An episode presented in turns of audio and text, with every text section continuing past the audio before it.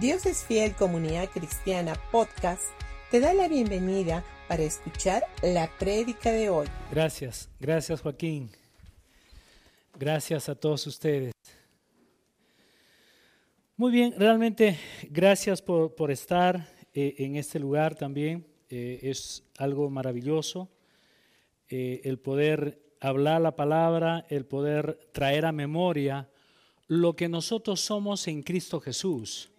Por eso es de que la semana pasada obviamente hablé un poco de lo que era eh, viviendo en la paz de Dios y me quedé un poco corto, por eso es de que quiero retomar algunas cosas de la semana pasada, pero quiero continuar porque este tema para nosotros es muy importante. Como iglesia es algo que debería de estar muy, muy, muy claro en, en tu vida, en la mía, cuando nosotros aprendemos a vivir en la paz que Dios nos ha dado. Y como les dije la semana pasada, habíamos hablado que debemos de andar en la paz que el Señor nos dio. Y realmente eh, el poder andar en la paz es cuando también nosotros tomamos la decisión de hacer a un lado todo lo que viene a ser el temor, la preocupación. Cuando tú dejas a un lado lo que es el temor, la preocupación, entonces el fluir de la gracia de Dios comienza a manifestarse en tu vida.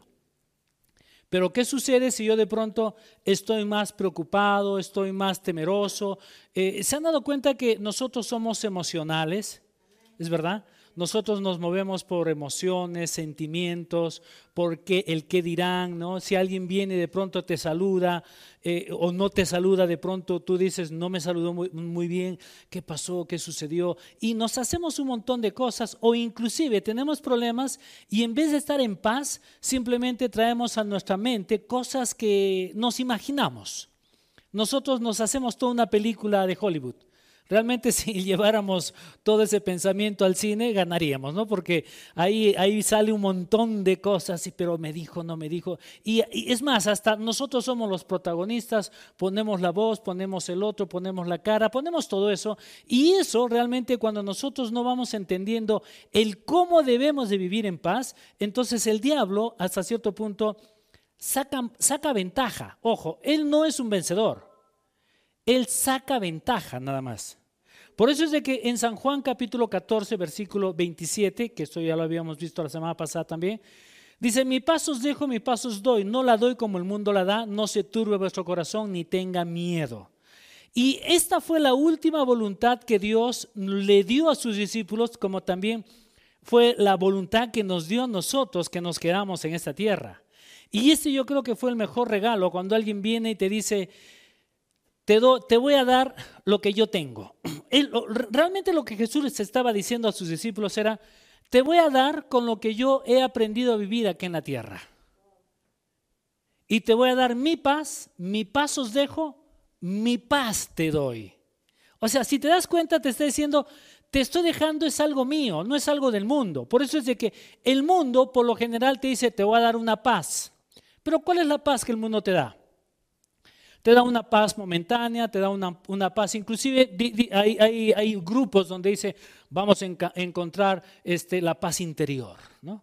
Y si escuchamos cierta música y nos, nos, no sé, doblamos las piernas por ahí y comenzamos mm", y, y, uno dice, wow, esa es la música, esa es la paz que, tengo. No, y esa realmente no es una paz, es una paz momentánea.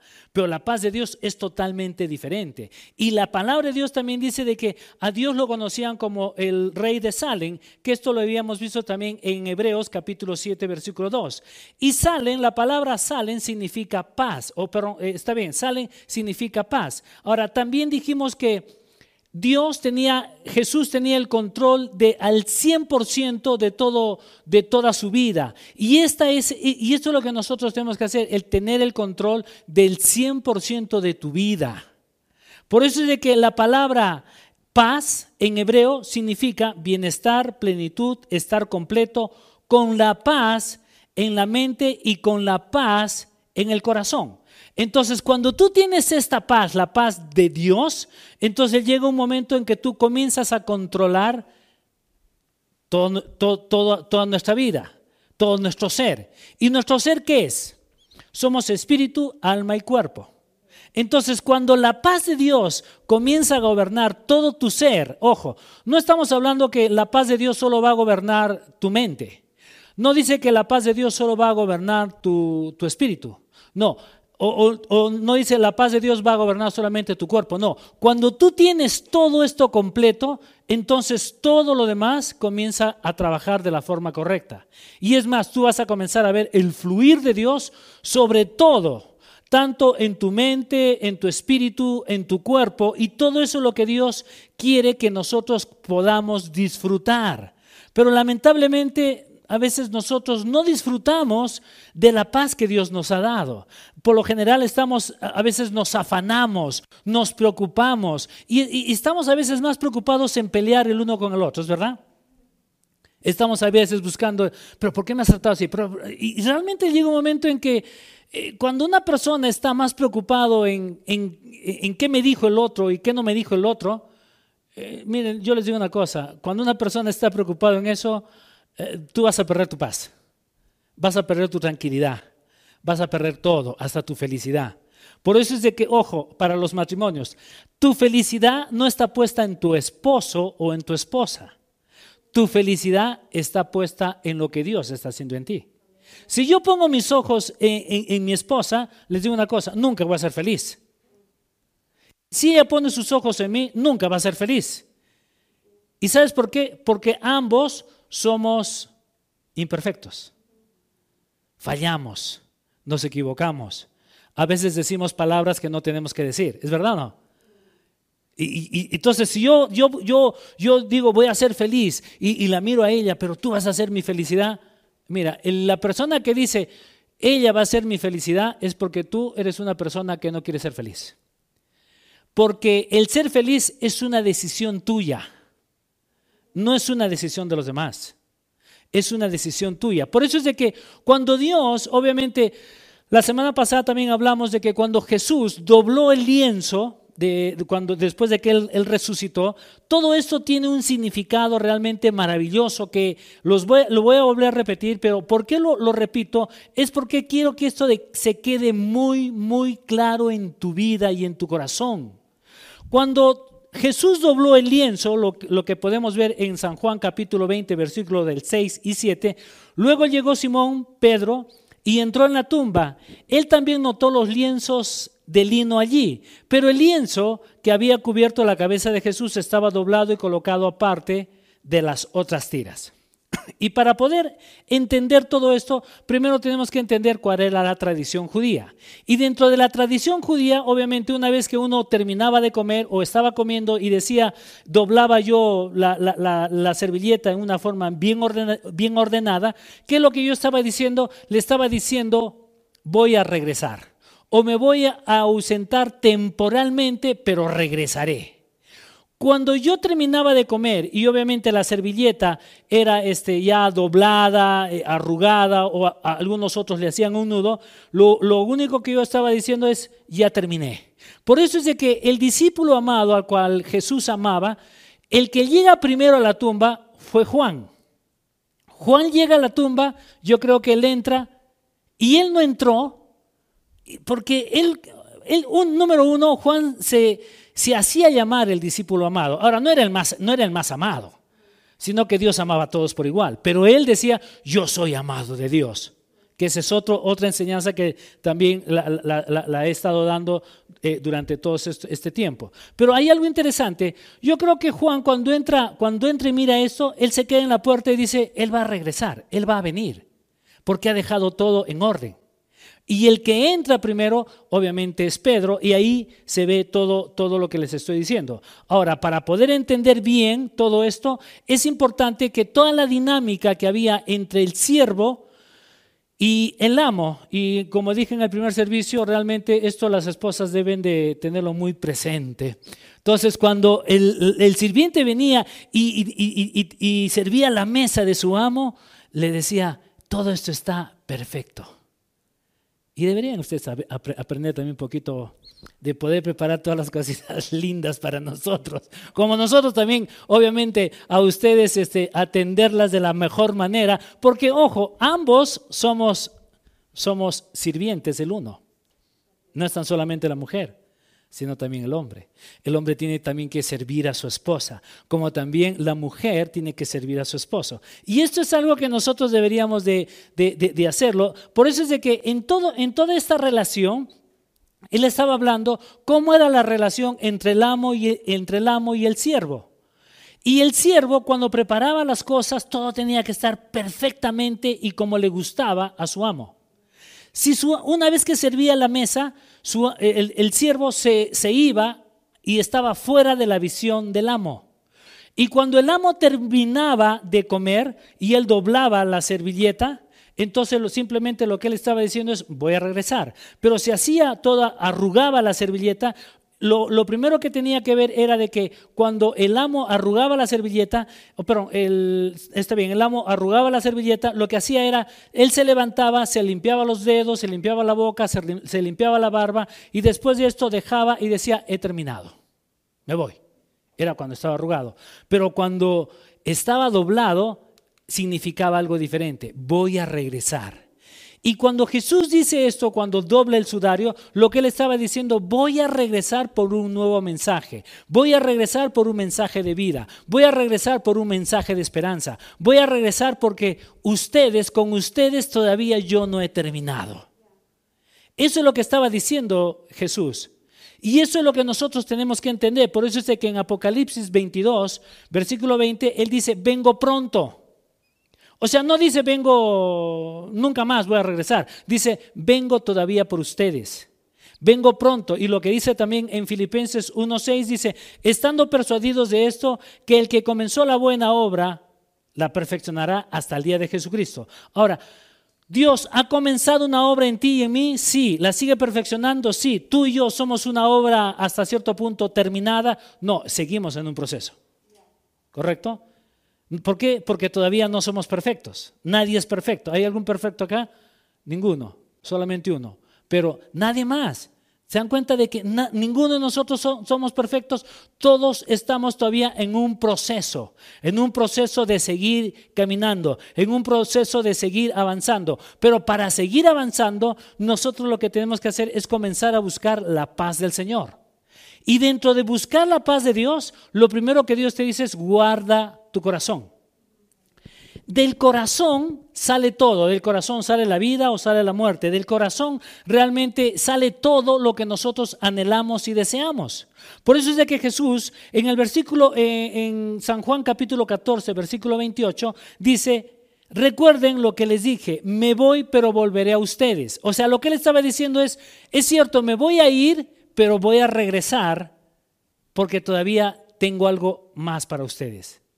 Ahora, hay otra historia, hay, varias cosas que en, el Nuevo Testamento, en todo lo que vienen a ser este, las, fiestas judías, eh, que, realmente si, me meto ahí me voy a perder, pero hay varias cosas que se van, este, se van entrelazando entre una cosa y otra cosa. Y a veces nosotros creemos de que, eh, bueno, Jesús ya hizo su obra y se fue. No, no, no, no. Eh, dentro de todas estas fiestas judías hay, hay algunas cosas que Jesús las ha cumplido, pero hay otras que todavía faltan por cumplir. Y todo eso que falta por cumplir es porque Él va a regresar para estar con nosotros. Él va a regresar para que nosotros podamos disfrutar de todo lo que Él tiene en el cielo y de todo lo que Él ha preparado. Por eso es de que todo lo que nosotros estamos viviendo acá en la tierra, ojo, en el ámbito espiritual, tú y yo deberíamos de disfrutar de lo mejor, pero como no, no sabemos o a veces desconocemos todo lo que Dios ha hecho, entonces llega un momento en que nosotros vamos a ir por la vida, pero decir, bueno, así será, pues me ha tocado vivir esto, ¿qué vamos a hacer? Y realmente no es así. ¿Sabes por qué la gente está viviendo como está viviendo? Porque la gente solo está cuidando lo de afuera, mas no está cuidando su corazón. Pero cuando nosotros comenzamos a cuidar nuestro corazón, entonces, ¿qué es lo que hace Dios? Dios comienza a cuidar tus finanzas, tu trabajo, tus hijos, tu negocio, tu salud y todo lo que estás haciendo, Dios lo va cuidando. Pero cuando a veces nosotros descuidamos la parte interior, entonces Dios dice, ok, mientras tú no cuides tu parte interior, yo no puedo cuidar tu parte exterior. Por eso es de que en Proverbios capítulo 4, versículo 23 dice, sobre toda cosa guardada, guarda tu corazón, porque de él mana la vida. Ahora, ¿qué es lo que dice? Que guardes tu corazón, porque de tu corazón sale todo. Es más, cuando tú y yo nacemos de nuevo, ¿dónde nacemos de nuevo? ¿Nacemos de nuevo físicamente? No, nacemos de nuevo nuestro corazón. ¿Y por qué dice que cuidemos nuestro corazón? Porque de nuestro corazón sale realmente todo lo bueno. Y si tú no sabes cuidar tu corazón, también puedes guardar lo malo. Por eso la Biblia dice que nosotros debemos de pensar en todo lo bueno, todo lo honesto, todo lo puro, todo lo amable, todo lo que es de buen nombre. Si hay virtud alguna en esto, pensad. Pero si te das cuenta, comienza este versículo que les acabo de decir, dice, e, este, e, está diciendo, piensa, piensa en todo lo bueno, piensa, piensa. O sea, te está, hasta cierto punto yo creo que Dios nos está enseñando antes de hablar, te dice, piensa. ¿Y se han dado cuenta que a veces no pensamos para hablar? Solo hablamos. ¡Bah! Y después de uno que habla, dice, ¿qué? ¿Yo te he dicho eso? ¿Yo? No, has escuchado mal. Y no, y el problema no es de que uno escuche mal o, o, no es de que uno esté sordo. No, el problema es de que a veces nosotros hablamos mal y después pensamos. Y todo esto debería de ser al revés. Primero piensa y después habla. Y, si, y cuando tú aprendes a pensar, ¿sabes qué? Piensa en todo lo bueno. Piensa en decir bendición sobre la otra persona. Porque si tú no bendices a la otra persona, al final vas a tener solamente lo que sale de tu boca. Los matrimonios de pronto a veces, ay, pastor, esta mujer, ay, pastor, este hombre. Y gloria a Dios porque tienes lo que tienes. Todo lo que has hablado es el producto de tu boca. Ay, mis hijos, es el producto de tu boca. Ay, mis padres, es el producto de tu boca. Tienes un padre maravilloso, pero ¿por qué? Porque tú estás hablando eso también, pues. Y a veces nosotros no nos damos cuenta, somos ligeros en el hablar, pero no nos estamos percatando que tú y yo tenemos poder en lo que decimos. Por eso es de que en Mateo capítulo 6, versículo 33 dice, mas buscad primeramente el reino de Dios y su justicia. Cuando tú buscas el reino de Dios, la segunda parte se cumple en tu vida. Pero cuando no, cuando nosotros no estamos cuidando la primera parte, entonces la segunda parte no se puede cumplir. Es como que, dígame, para subir a la quinta grada, ¿qué es lo que yo necesito? ¿Irme a la quinta grada? ¿O irme a la primera, a la segunda, a la tercera, a la cuarta y a la quinta, verdad? Pero mucha gente no quiere ir, no quiere seguir ese proceso. Simplemente dice, Dios, ponme en la quinta. Pero no es correcto. Yo no te puedo bendecir si te pongo en la quinta grada o en la décima grada si tú no conoces la primera, la segunda, la tercera y la cuarta. Porque si yo te pongo en la décima o te pongo en la quinta, es muy probable que a la hora que tú te que subas a la sexta o subas a la onceava, te vas a caer. ¿Y por qué? Porque tú no conoces cuáles son tus bases. Y las bases que nosotros debemos de tener, ¿cuál es? Es la palabra, el conocer quién eres tú en Cristo Jesús. Por eso es de que eh, Jesús también les dijo, ok, antes de darles, de, decirles, mi, mi pasos dejo, mi pasos doy, también él dijo y él habló de un consolador que es el Espíritu Santo. Y esto lo podemos ver en San Juan capítulo 14, versículo 26. Dice, más el consolador, el Espíritu, el Espíritu Santo, a quien el Padre enviará en mi nombre, Él os enseñará todas las cosas y os enseñará todo lo que, todo lo que les he dicho. Y recién en el versículo 27 dice, mi pasos dejo, mi pasos doy.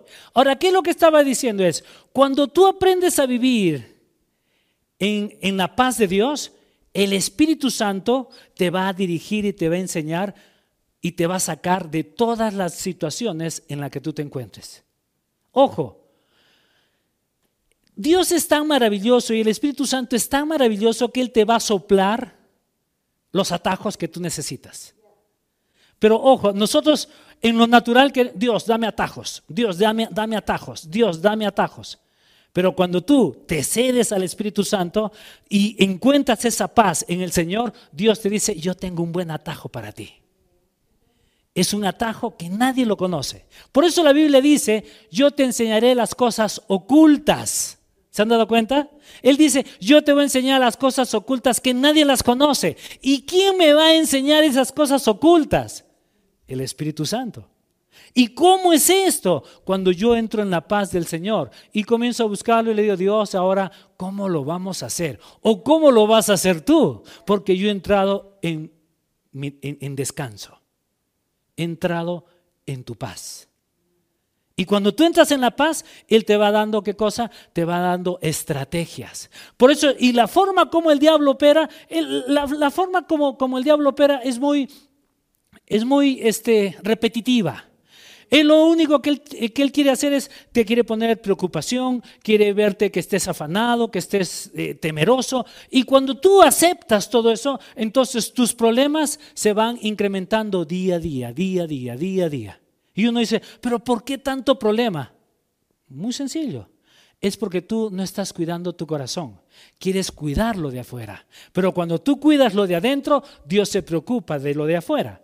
Por eso es de que inclusive el diablo no puede hacerte absolutamente nada. ¿Por qué? Porque tú eres más que vencedor en Cristo Jesús. Y la Biblia dice en Colosenses 2.15, dice de que Jesús lo exhibió públicamente, lo humilló públicamente. El diablo no tiene absolutamente nada de ti y él no te puede hacer nada. Lo único que él puede hacer es poner solamente duda, preocupación y temor. Les voy a poner un ejemplo.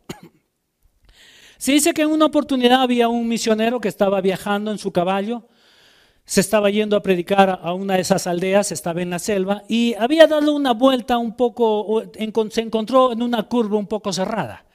Al lado había este, matorrales, era la selva, no podía dar la vuelta, tenía que seguir adelante.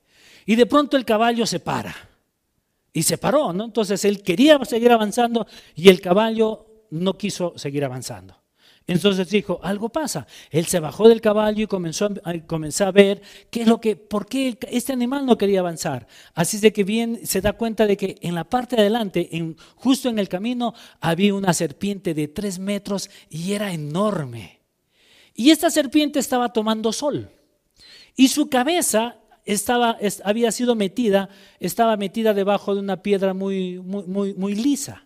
Entonces este hombre, al ver tremenda serpiente, dijo, wow, los del lugar le habían dicho, si te encuentras con una serpiente, es mejor que no te enfrentes, es mejor que no hagas nada, porque esas son tan agresivas que si se dan la vuelta, te van a matar.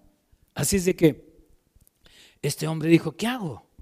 No puedo salir por otro lado, simplemente lo, único que puedo hacer es, ¿algo está pasando con, con mi micro?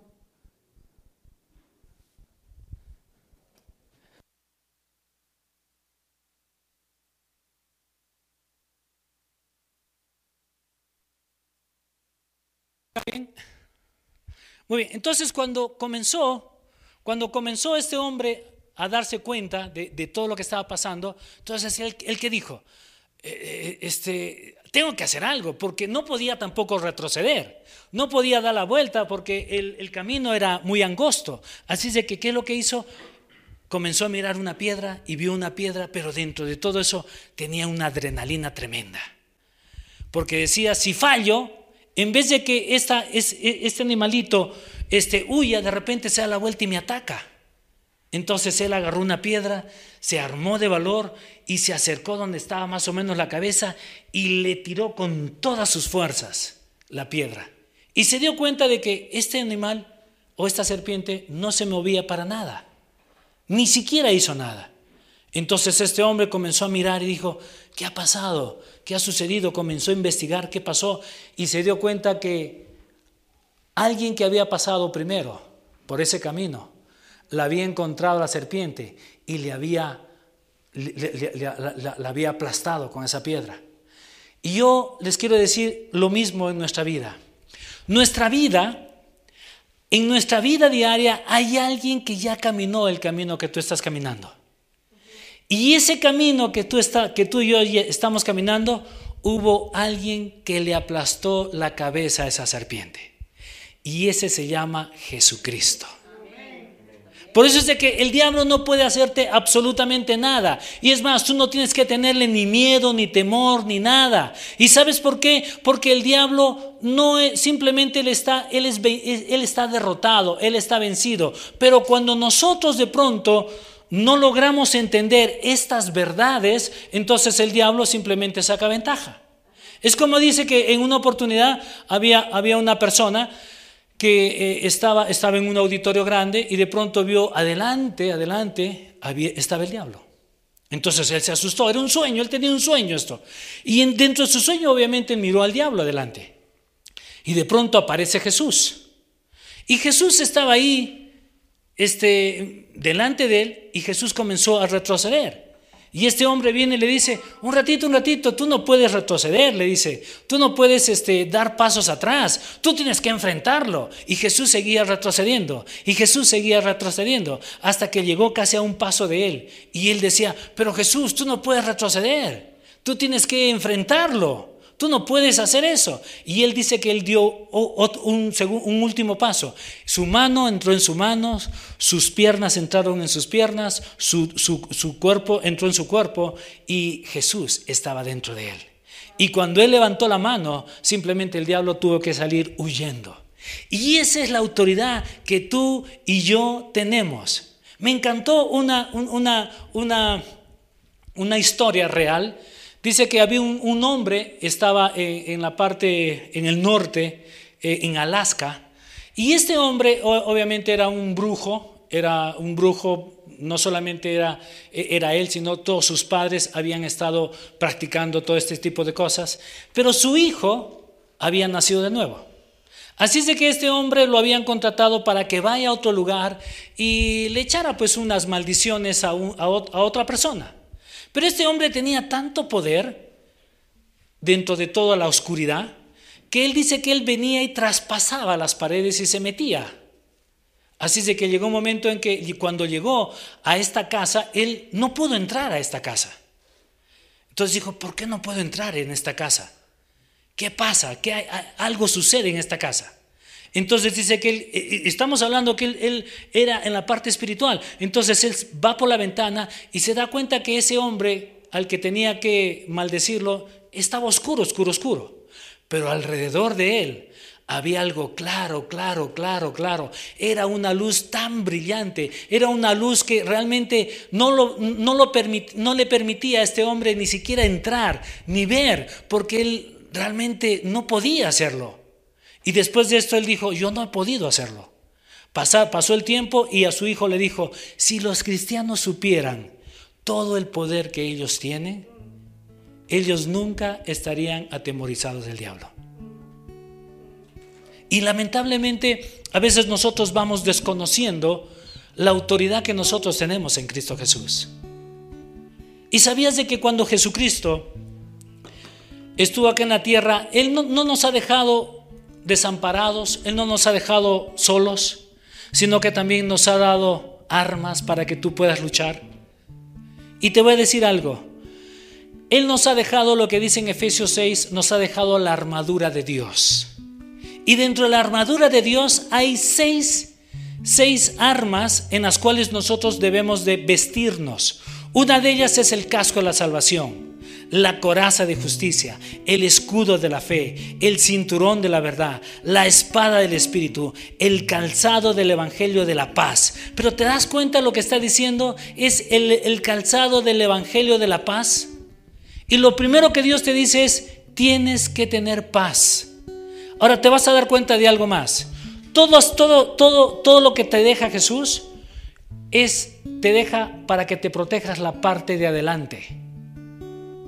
Él no te está dejando cosas para que tú te protejas en la parte de atrás. ¿Y sabes por qué? Es para que tú nunca te des la vuelta. Es para que tú sepas de que la victoria es tuya y que tú estás bien protegido con toda esa armadura. Y tu, tu único objetivo es seguir adelante, seguir adelante, seguir adelante, porque con Él estamos seguros. Pero a veces nosotros no nos armamos, no nos ponemos este, esta armadura. Simplemente nosotros queremos ir y pelear con nuestras propias fuerzas. ¿Y qué es lo que Dios te dice? No seas tonto.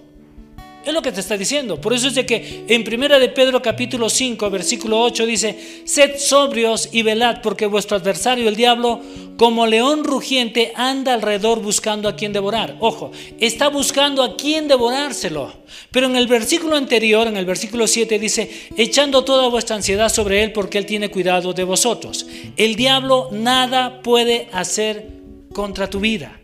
¿Cuándo Él puede hacer algo? Cuando tú realmente sales de la paz de Dios y te metes en la preocupación, en el temor o en, en tus propios afanes. Entonces ahí es cuando tú recién te vuelves devorable. Pero antes tú no eres devorable. Antes de eso no hay nada. El diablo no puede hacer absolutamente nada. Así es que no le tengas miedo. A veces, pero he sentido esto, he sentido aquello, he sentido el otro. ¿Sabes qué? Yo puedo sentir muchas cosas. Pero el que yo sienta muchas cosas, eso no significa que hay algo superior a mí. Yo soy superior. Yo estoy por encima de todo.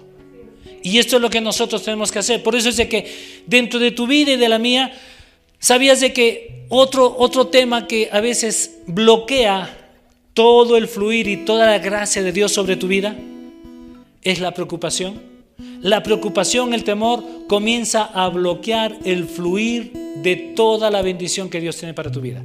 Te voy a poner un ejemplo muy rápido. Hagamos de cuenta que desde el cielo sale un canal de bendición. Salen, salen varios canales. Son canales muy, muy flexibles. Un canal de bendición de pronto que está lleno de la gracia prosperidad, está lleno de la gracia sanidad, está lleno de la gracia de tu matrimonio, de, de todo lo que tú quieras. Son canales que están preparados para ti y para mí. Pero ¿qué sucede? A veces nosotros, el diablo viene y lo primero que hace es tratar de poner duda y él te dice, pero tú no eres justo. Pero cuando tú estás armado con esa coraza de justicia, ¿qué dice? Justo.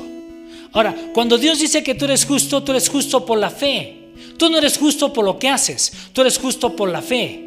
Y cuando tú sabes de que tú eres justo por la fe, lo que dice en Romanos 5, 5 2, entonces cuando tú comienzas a vivir bajo este, este versículo, que tú eres justo por la fe, entonces el diablo llega un momento en el que dice, no puedo hacerte nada, no puedo hacer nada contigo. Porque mientras tú sigas manteniéndote de que tú eres justo, entonces, ojo, el diablo no puede hacer nada con una persona justa. ¿Sabes por qué Jesús hacía milagros en esta tierra? Porque él era justo. Así de simple. Él caminaba, él era justo. Y el diablo lo reconocía. El diablo sabía muy bien, no puedo hacer nada con él. ¿Por qué? Porque es justo. Tiene la misma naturaleza de Dios. Y cuando tú y yo nacemos de nuevo, tenemos la misma naturaleza de Dios. Y ojo, cuando Jesús estuvo en la cruz, Jesucristo estuvo en la cruz, pero los clavos no lo, no, no lo detuvieron a Jesús. Lo que lo detuvo a Jesús en la cruz fue el amor por ti y por mí. Nada más. Pero a veces nosotros creemos de que oh, este, lo, clavaron a, Jesús, a Jesucito y si se quedó en la cruz fue, eh, se detuvo ahí por los clavos. No, nada. ¿Sabías de que en Cristo Jesús habían cantidad de ángeles alrededor? ¿Se acuerdan ustedes de Eliseo? Y con esto voy a ir acabando. Eliseo era un hombre que él conocía el poder, conocía la autoridad que tenía, que cada vez que los sirios querían venir y atacar a, Jerusalén o a Israel, eh, eh, Eliseo iba y les decía cuáles eran los planes y le iba y le contaba esto al rey. Por eso es de que el rey de, el el rey de los sirios dijo, entre nosotros hay un, hay un, este, un espía él se molestó. Y uno de ellos, uno de los capitanes, le dijo, no, no, mi señor, le dijo, no hay ningún espía. Lo que sucede es de que el pueblo de Israel tiene un profeta. Que todo lo que nosotros hablamos, todo lo que nosotros decimos en lo oculto, él va y se lo cuenta. Pero si tú lees bien la historia, te vas a dar cuenta de algo.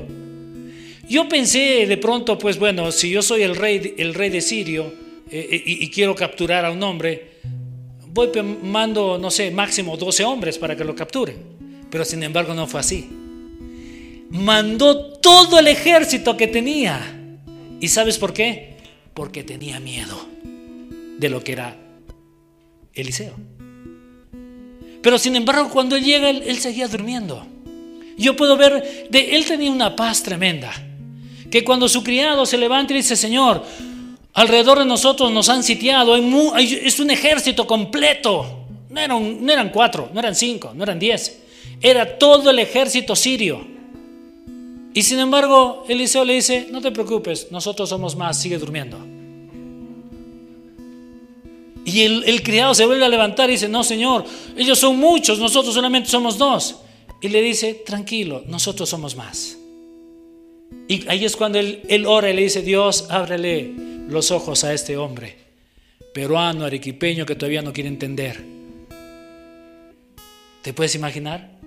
Y cuando él abre sus ojos y dice, wow, veo que alrededor hay un gran ejército de ángeles. Ese ejército es, el mismo ejército que tú y yo lo tenemos. Está a nuestra disposición. No lo vemos con nuestros ojos naturales, pero cuando nosotros comenzamos a buscar la parte espiritual, podemos ver esos mismos ángeles respaldándonos. Por eso es de que tu pelea, tu pelea no es, no es tuya. La pelea no es de nosotros. La batalla no es tuya. La, la batalla es del Señor. Ahora, nosotros podemos ver acá a un rey Josafat. Josafat obviamente en segunda de Crónicas capítulo 20 versículo 15 dice, no temáis ni os amedrentéis delante de esta multitud tan grande, porque no es vuestra la guerra, sino mía.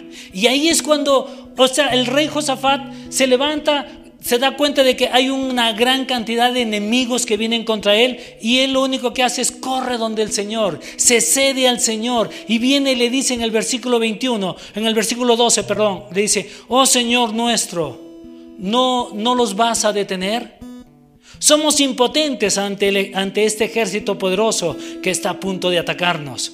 No sabemos qué hacer, pero en ti buscamos ayuda. Ahora, ¿qué es lo que hizo Josafat?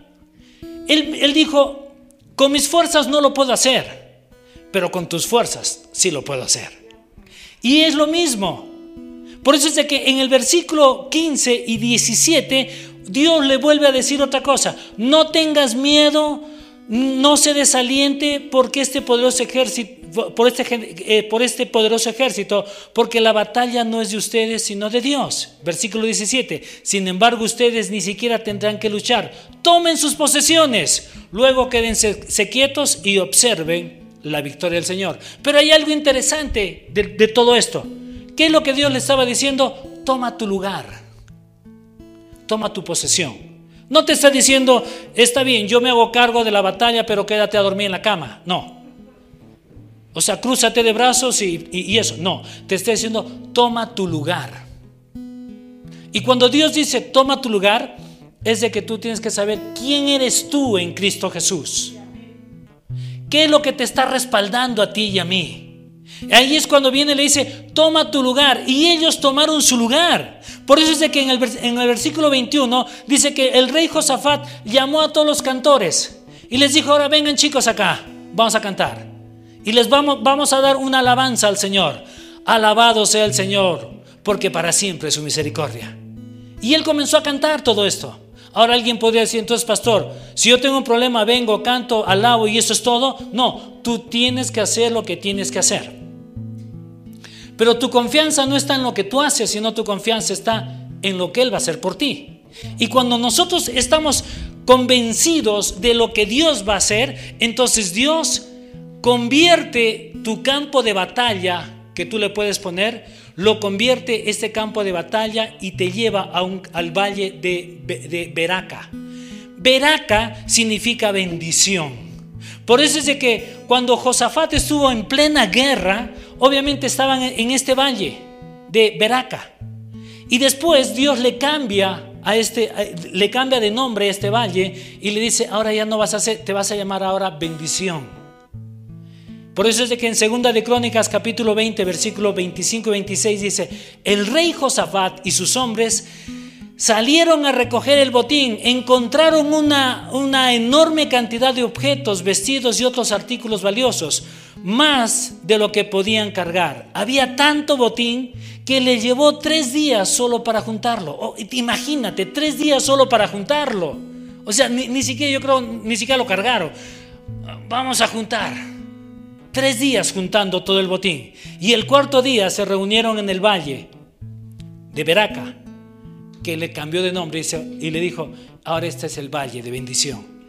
El cual dice, el cual recibió ese nombre aquel día porque allí el pueblo alabó y agradeció al Señor. Aún se conoce como el Valle de Bendición hasta el día de hoy. Ahora, ¿te puedes imaginar?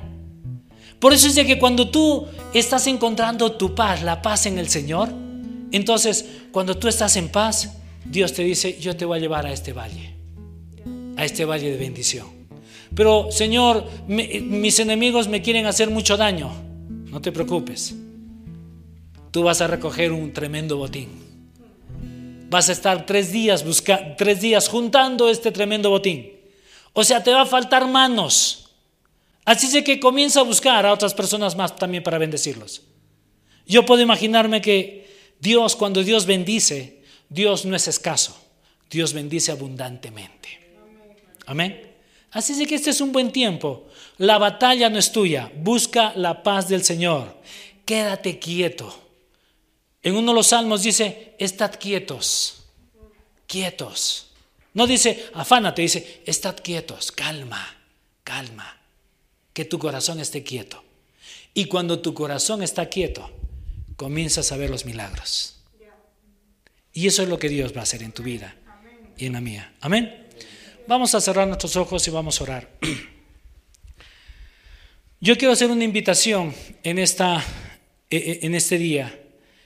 Si tú las, personas que nos están viendo a través de las redes, si tú nunca antes le has dicho, Señor, necesito de ti, y quieres reconocer a Jesús como tu Señor y Salvador personal, ahí donde tú estás, me gustaría que puedas cerrar tus ojitos y puedas repetir esto conmigo. Señor Jesús y Padre Celestial, tú conoces toda mi vida. Sabes que he fallado, he cometido muchos errores y te pido perdón, Señor. Necesito de ti. Yo te reconozco como mi Señor y como mi Salvador. Y te doy gracias porque a partir de hoy día tu vida y mi vida, eh, mi vida está siendo puesta en ti, Señor, y ahora soy parte, somos parte de tu familia. Te damos gracias, Señor, en el nombre de Cristo Jesús. Amén y amén. Si tú has hecho esta oración, te vamos a estar dejando un WhatsApp y también te vamos a estar dejando un correo para que ustedes se puedan estar comunicando con nosotros. Ahora sí, ¿están listos para dar? También la Biblia dice en Proverbios capítulo 11, versículo 24 y 25, hay quienes reparten y les es añadido más y hay quienes, quienes retienen más de lo que es justo, pero vienen a pobreza. El alma generosa será prosperada y el que saciare, él también será saciado. Y en el versículo 6 eh, pero en Lucas 6:38 dice, dad y se os dará, medida buena, apretada, remecida y rebosando, darán en vuestro regazo, porque con la misma medida con que medís, os volverán a medir. Ahora, hay algo muy interesante en todo esto. Dios, cuando Dios, cuando tú y yo nacemos de nuevo, Dios nos ha puesto en, dentro del cuerpo de Cristo. Y cuando nosotros estamos dentro, insertados en el cuerpo de Cristo, Dios te sacó de un lugar y te puso en un lugar de bendición. Te sacó de un lugar de oscuridad y te puso en un lugar de luz. ¿Y sabías de que tú eres una persona bendecida? Entonces camina como bendecido, vive como bendecido, nunca bajes la cabeza, nunca estés diciendo, pero ¿qué hago? No, tú eres una bendición. Y cuando nosotros entendemos que somos bendición y tú te conviertes en una bendición para los demás, Dios comienza a hacer milagros en ti. Por eso es de que cada vez que nosotros hablamos de dar, de los diezmos y ofrendas, no es, no es para sacarles algo, no, es para que tú puedas entender de que Dios está interesado en bendecir. Cuando tú sueltas, obviamente Él te da más de lo que tú y yo pensamos. Amén. Muy bien, vamos a orar entonces antes de que la pastora entre. Y si tú tuvieras alguna dificultad ahora mismo, me gustaría orar por ti. Y si quieres ponerte de acuerdo, quisiera que ahí cierres tus ojos y, y puedas tú venir delante del Señor y decir, Dios, tengo esta carga, no sé cómo solucionar, o tengo este problema, o tengo esta enfermedad, quiero entregártelo todo a ti. Y quiero que tú puedas, eh, terminando de orar, puedas decir, ahora yo tengo esta paz, la paz del Señor. Y vamos a orar. Amado Padre, gracias te doy, Señor. Oro Dios por cada uno de mis hermanos, por la gente que nos está viendo. Ora también, Padre, para que tú, Señor, puedas estar bendiciendo a cada uno de ellos, Señor. Tú conoces cuáles son sus necesidades, sus preocupaciones, sus afanes, todas las cosas que ellos están pasando. Y oro, Dios, para que en este momento, Señor, todos estos problemas que están sucediendo van a venir a una solución total. En el nombre de Cristo Jesús. Gracias también te doy, Padre, porque declaro, Señor, que sanidad comienza a fluir, Señor, sobre el cuerpo de, de mis hermanos en este momento. Tú, Señor, comienzas a darles riñones nuevos, pulmones nuevos, comienzas a dar corazones nuevos, comienzas a darle la vista a los ciegos. Y te doy gracias, Padre, porque tú comienzas, Señor, a hacer milagros en la vida de cada uno de estas personas, Señor, que han tomado la decisión de tener la paz que tú nos has dado. Te damos gracias en el nombre de Cristo Jesús. Amén y amén.